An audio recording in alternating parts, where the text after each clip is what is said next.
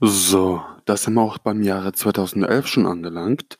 Ihr habt gerade eine bessere Soundqualität, da ich es über 'n PC aufnehme.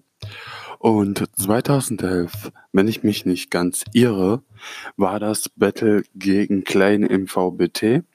Und also, wenn ich mich echt nicht ganz irre, ähm, auf alle Fälle, ähm, habe ich 'n bisschen Ansehen gewonnen, was mich sehr gefreut hab hat. Und, ähm, während den Zeiten, ähm, habe ich auch 2010, was ich in der letzten Episode vergessen habe, gestern zu erzählen, ähm habe ich den Mater kennengelernt. Jetzt wird's lustig. Wird mir wahrscheinlich kaum jemand von euch glauben, wie wir uns kennengelernt haben. Ich habe, ähm, die City-EP gemacht und ja, dann wurden 'n paar aufmerksam auf mich, was ja schön und gut ist und hat mich auch gefreut, dass einigen gefallen hat, was ich da gemacht habe. Und dann wurde der Mater auf mich aufmerksam über die Plattform Form SchülerVZ von damals. Hatten ja einige, Schüler damals. War ja auch noch selbst Schüler zu dem Zeitpunkt. Und da haben wir uns erst mal kennengelernt.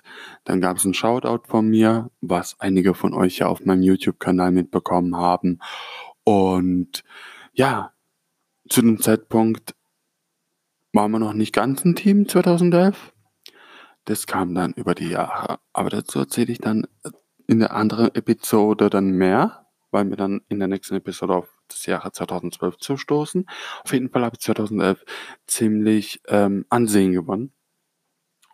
Und das hat mich natürlich riesig gefreut und, ähm, ja, dann kam's aber im Privaten und ich musste es langsamer angehen. Ich musste es pausieren.